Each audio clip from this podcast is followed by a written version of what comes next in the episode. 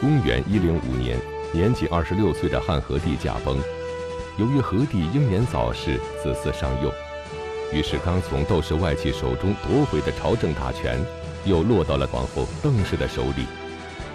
邓氏是和帝的第二任皇后，她入宫当贵人的时候，和帝已经立了皇后。但是邓氏不仅取而代之，而且在和帝驾崩之后大权独揽，先后拥立两位继承人，临朝听政长达十六年之久。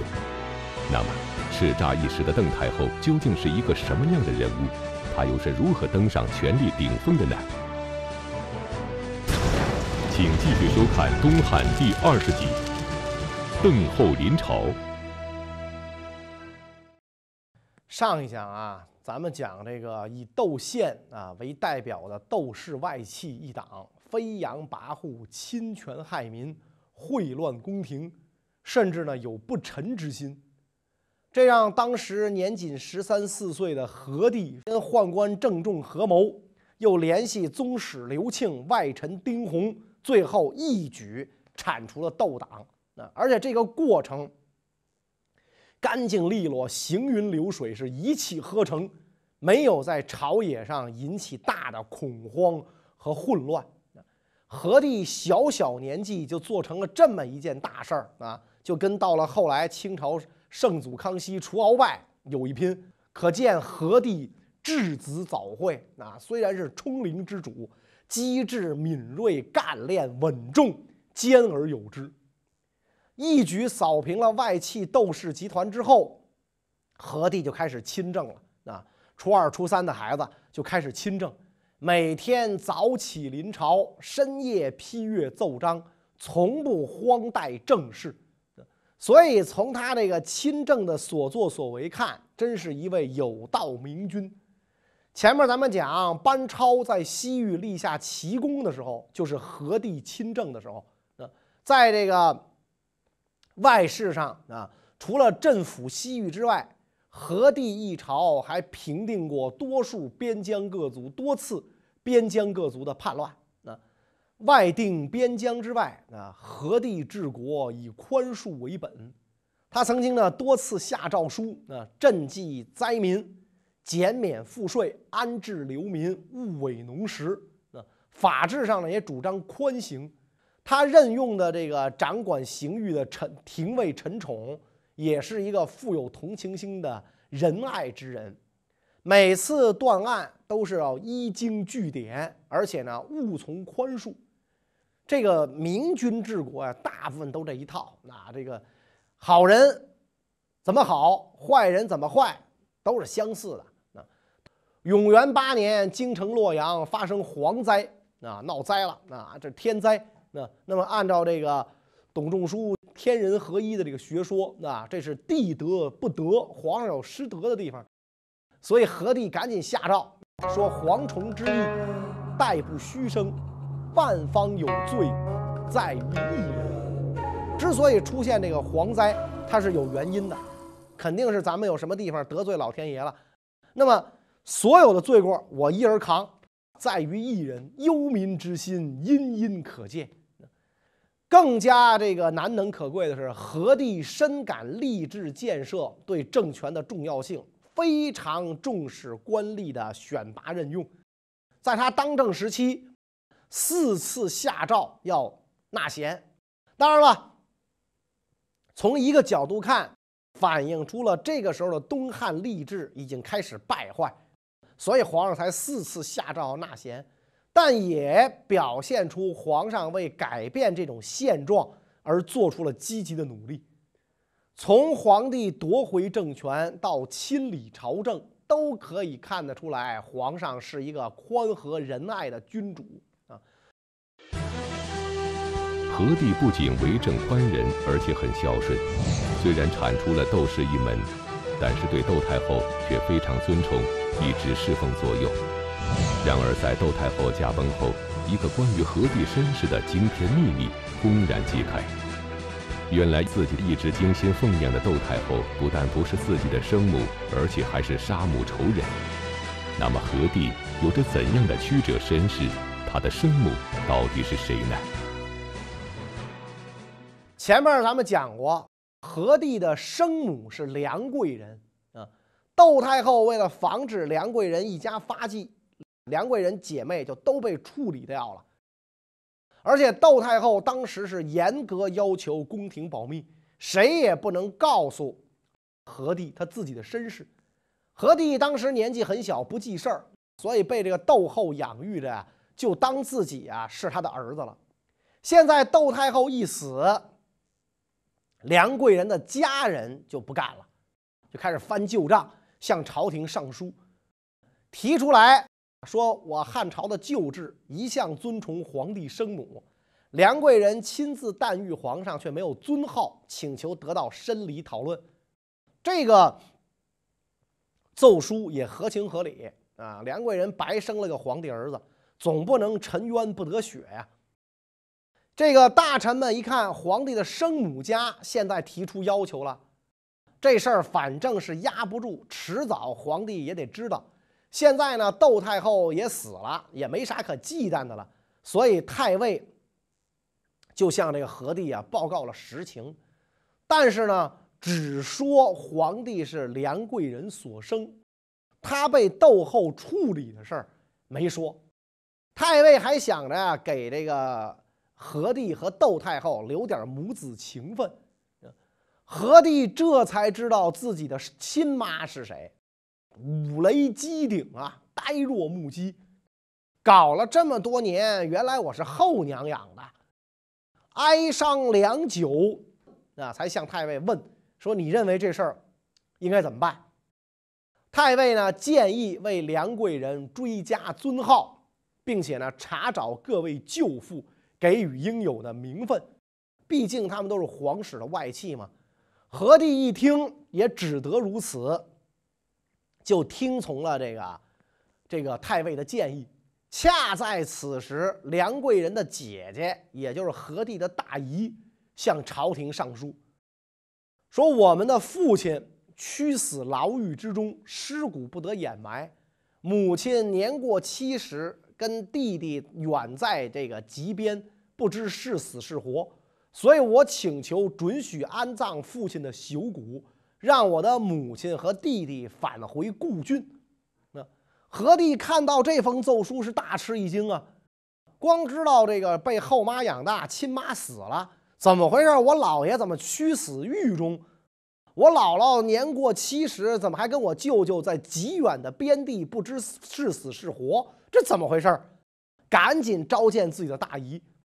见了大姨，你想大姨一见皇帝外甥，一把鼻涕一把泪啊，就把自己当年一家怎么被这个窦太后迫害，你的这个自己的亲妹妹，你的亲妈生母梁贵人怎么惨死的，就全都。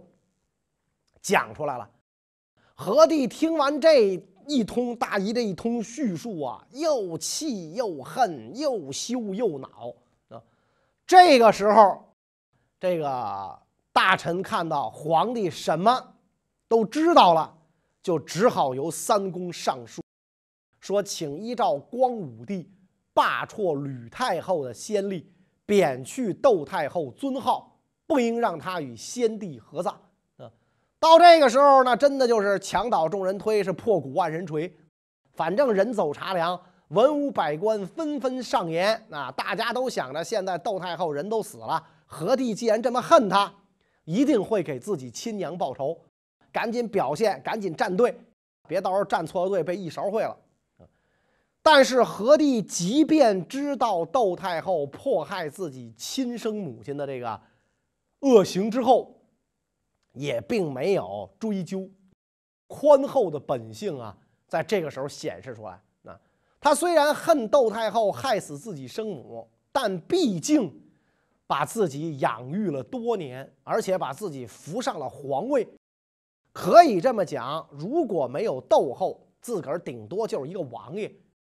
所以他思考了好几天之后，亲手写诏啊，说窦氏家族。不遵法律制度，但窦太后却常常自我减损。朕将她视若生母，侍奉了十年，深思母子大义。依照礼制，为臣为子者没有贬斥尊长的道理，而且从亲情出发，朕也不忍心将太后之灵与先帝之灵分离。从仁义考虑，不忍做有损于窦太后的事情。考察前代，上官桀被诛杀，而上官太后也不曾遭到贬降罢黜，此事以后不再议论了啊。所以到最后，按照安葬太后的礼遇，安葬了窦太后。安葬完养母之后，这个何帝就开始给自己的亲娘应有的礼遇啊，追封这个梁贵人为皇太后，给了梁家呢非常多的恩遇，梁家就从此发达。当然，后边梁家也给汉朝啊闹出了大乱子何帝为政宽仁，对养母窦太后也很宽容，但是对自己的皇后却很严苛。公元一零二年。何帝废除了第一任皇后殷皇后，并把她打入了冷宫。那么，这位殷皇后是个什么样的人？何帝为什么要废掉她呢？这位殷皇后是殷是开国皇后殷丽华的哥哥殷实的曾孙女，也就是殷这个殷丽华的曾侄孙女。根据史料记载，殷皇后少年时聪明隐晦，善于书法。啊，所以被选入掖庭，因为她是光烈殷皇后的曾侄孙女，所以成了贵人，受到特殊的宠幸。这个入宫四年就被立为皇后，成为这个宫里的女主人之后，一人之下，万人之上啊，那感觉是相当的好，好的呀不得了，一不得了，这个人心态有点变了，变的什么呢？就是。疑神疑鬼啊，嫉妒心十分强烈。作为皇帝，何帝呢嫔妃众多，而且呢，何帝说是真龙天子，实际上也是一般人。是人嘛，就不可能有分身术啊，精力有限，所以不可能经常到这个殷皇后那儿去，得雨露均沾，广布子嗣。一不经常去，这个殷皇后啊就想多了，多想不是问题。问题是一直多想，啊，从入从被立为皇后的第二年就开始想，就公元九十七年想到公元一百零二年，想了五年，日积月累，小问题就被想成了大问题。殷皇后因为本人身材比较矮小，啊，她很不自信，她觉得这个别的这嫔妃都要压自个儿一头，啊，所以公元一百零二年某天。殷皇后召外祖母邓氏入宫谈心诉苦，心情呢十分低落。一看外孙女这样，姥姥心疼啊！一心疼，她就告诉自己的外孙女皇后说：“你甭揪心，咱们怕谁呀？谁敢跟咱家抢皇上，咱就弄死他。”这殷皇后一听这个，哎，这眼前一亮啊！弄死他咋弄啊？你有什么招吗？是吧？咋弄他呀？是吧？姥姥说了，哎巫蛊啊啊！咱用这玩意儿诅咒，咒死他。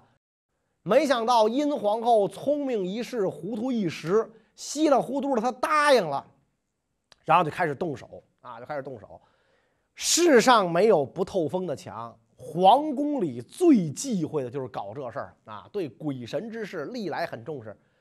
何帝一接到举报，立刻就让人审讯核实，办案的人不负。皇帝所望，很快就查明了案件的事实，以大逆不道的罪名弹劾殷皇后跟邓姥姥。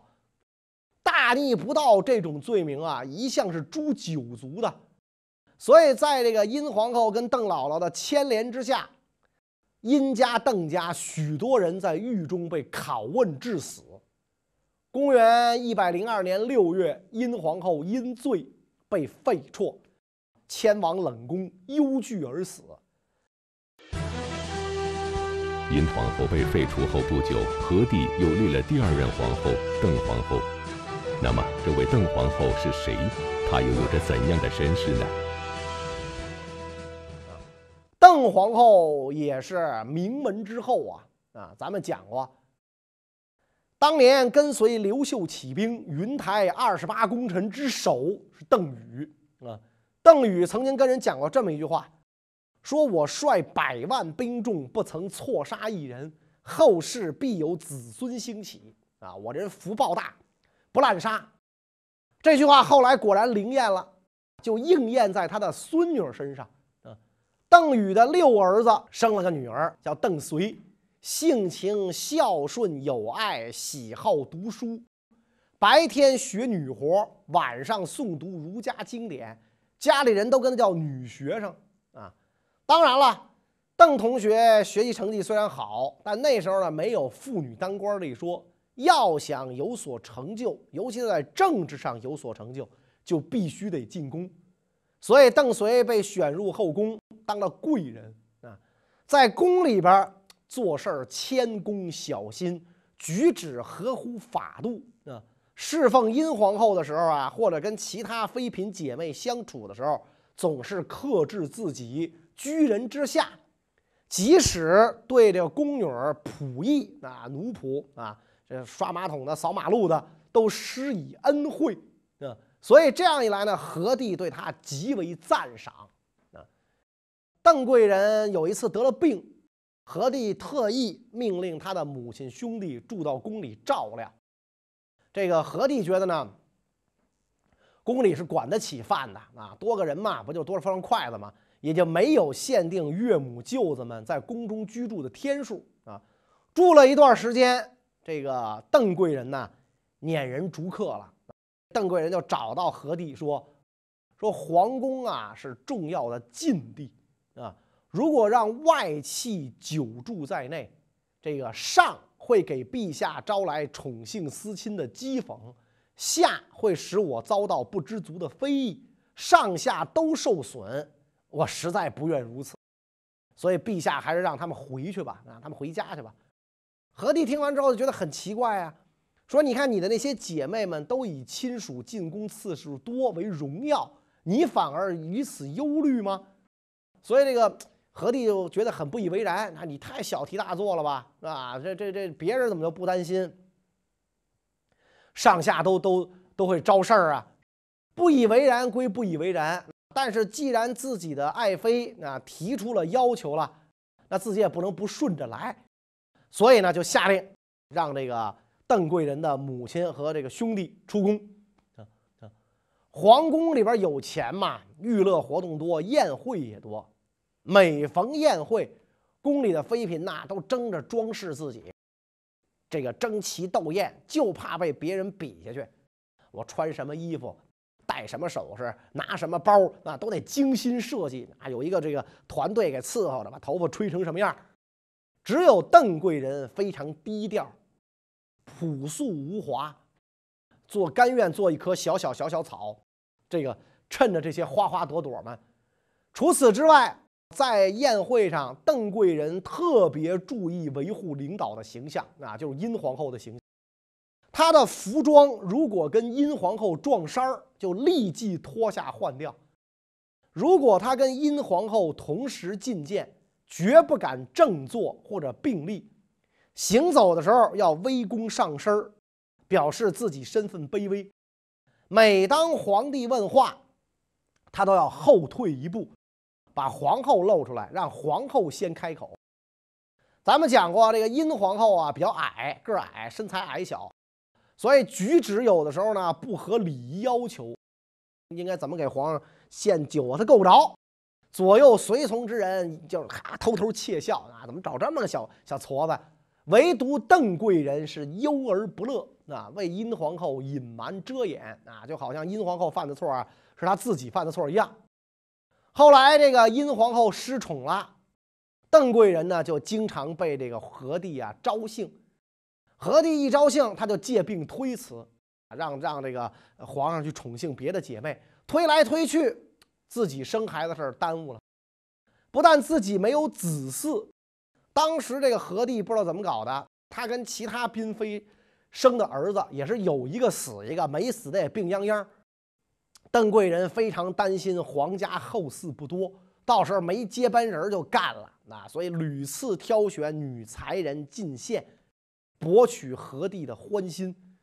邓贵人这么干，不管是不是在表演。但是有一点能够确定，就算他在表演能够做到这一步，并且坚持下来，是很了不起的。也十分不容易。你装一时，这个容易，难得你能装一辈子啊！所以邓贵人的付出必然会得到回报。何帝很快就感到了邓贵人用心良苦啊，啊，就非常的这个这个叹息啊，说修养德性的辛劳竟能达到这种样子啊，说没真没想到，嫔妃当中啊有这样的人才啊，所以又越发的宠幸这个邓贵人。嗯，后来殷皇后暗使巫蛊妖术的事儿传到皇帝耳中，殷皇后被废，忧惧而死。殷皇后被废之后，邓贵人曾经出面替她求情，所以说邓贵人宅心仁厚啊，是吧？这个殷皇后倒咒死他，他不但这个时候没落井下石，还要替这个殷皇后求情。皇上虽然没有恩准，但是呢，被这个邓贵人不计前嫌、宽宏大量的做法感动，从此之后，邓贵人在朝野上下、宫内宫外声誉更盛啊。公元一百零二年冬天，朝臣奏称：啊，皇后虚位，应选贤德者充任。啊，十月，何帝下诏，多年来表现一直十分优异的邓氏立为皇后。可惜这个邓氏啊，没过上几年皇后生活。啊，仅仅三年，公元一百零五年，她的丈夫何帝就驾崩，年仅二十六岁。何帝驾崩后，邓皇后就成了邓太后，也成为了朝廷中实际掌权的人。由于何帝英年早逝，只留下两个小儿子刘胜和刘龙，那么邓太后会选择兄弟俩中的谁来继承皇位呢？这个刘胜啊，十岁左右，但身患顽疾，久治不愈啊。还有一个是刘龙，一百多天儿。出生才一百多天皇后邓氏没有生下自己的儿子，她对那个刘胜啊也不感冒。而那个人呢，残疾人一个，而且现在年纪大了，十岁了，懂事了，不好控制。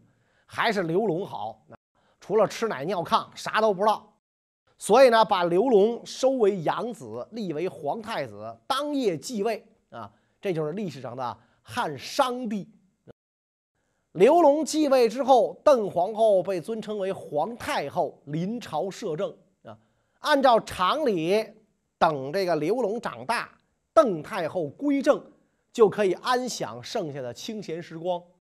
但是呢，事件的发展没有按照这个方向来。刘龙继位当皇帝的时候，刚满百天，典型是一个婴儿，是一个婴儿啊，连说话都不会。他就应该保保温箱里那个育养着，拿拿到大殿上坐着啊，一招风。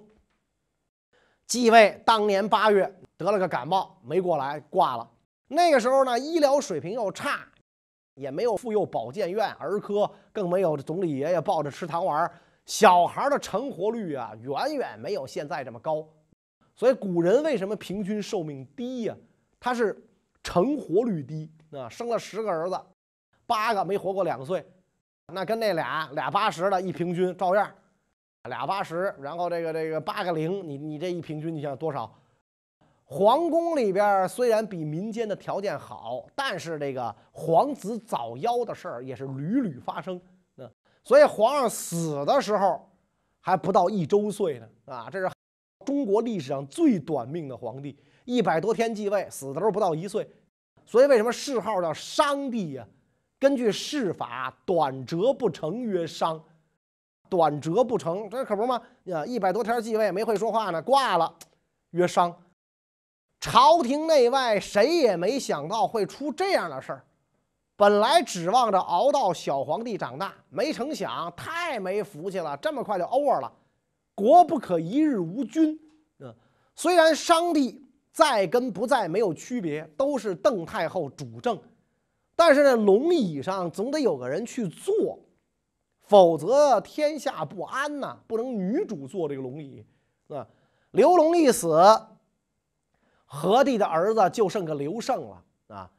这个时候啊，据说他得的那个病是能治好的，大臣们呢就都倾向于拥立刘胜。有个残次品总比没有的强吧？原来是宁缺毋滥，现在咱是宁滥勿缺，好歹有一跟那儿戳着，装潢一点门面。甭管他是真驴假驴，纸驴也行，咱就缺个驴。现在，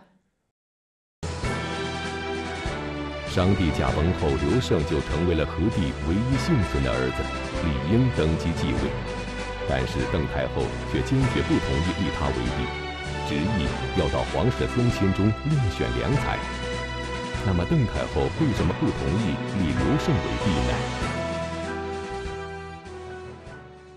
邓太后不同意立刘胜，她也不可能同意。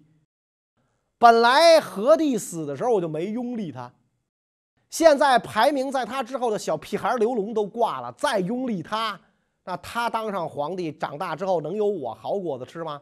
他能对我满意吗？所以坚决不能立他。不立他，就得另找别的继承人吧。何帝的亲儿子没了，就只能在宗室里边找人啊。这个时候，京城里边有一个叫刘祜的宗室讨邓太后的喜欢。刘祜是谁呢？清河王刘庆的儿子。前面咱们讲过，刘庆和何帝哥俩关系很好。刘庆本来是太子，何帝被这个窦皇后收养了之后，就把这个刘庆废了，就拥立了后来的这个何帝啊。但是呢，这个窦皇后啊，对这个刘庆也很礼遇，虽然把他废了，但是那个并没有害他，很礼遇。礼遇归礼遇，对他有些防备啊，因为毕竟你是张帝当年的太子爷。这么多年，虽然一直恪守臣子本分，但难保你现在看着皇帝小会有想法。所以安葬完和这个何帝之后，王爷们按照规定应该到封国去。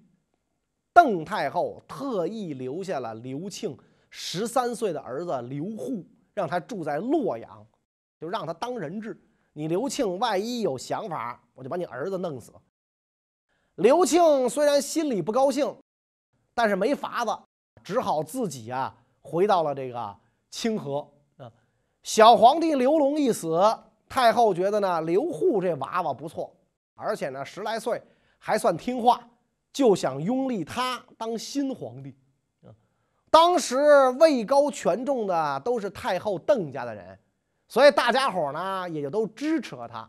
因此太后下诏。啊，把这个刘祜立为何帝的后嗣啊，就过继给叔叔当儿子，然后呢拥立为皇帝。这刘祜就是汉安帝啊，这算起来已经是汉朝的第六代皇帝啊，因为中间隔了个商帝，那可以忽略不计啊。安帝年纪小，所以由邓太后临朝摄政，这样的话，大汉帝国就又进入了一个女主临朝的时期。啊那么，在这个时期又发生了什么故事呢？关于这个问题呢，我们下一讲再讲。谢谢大家。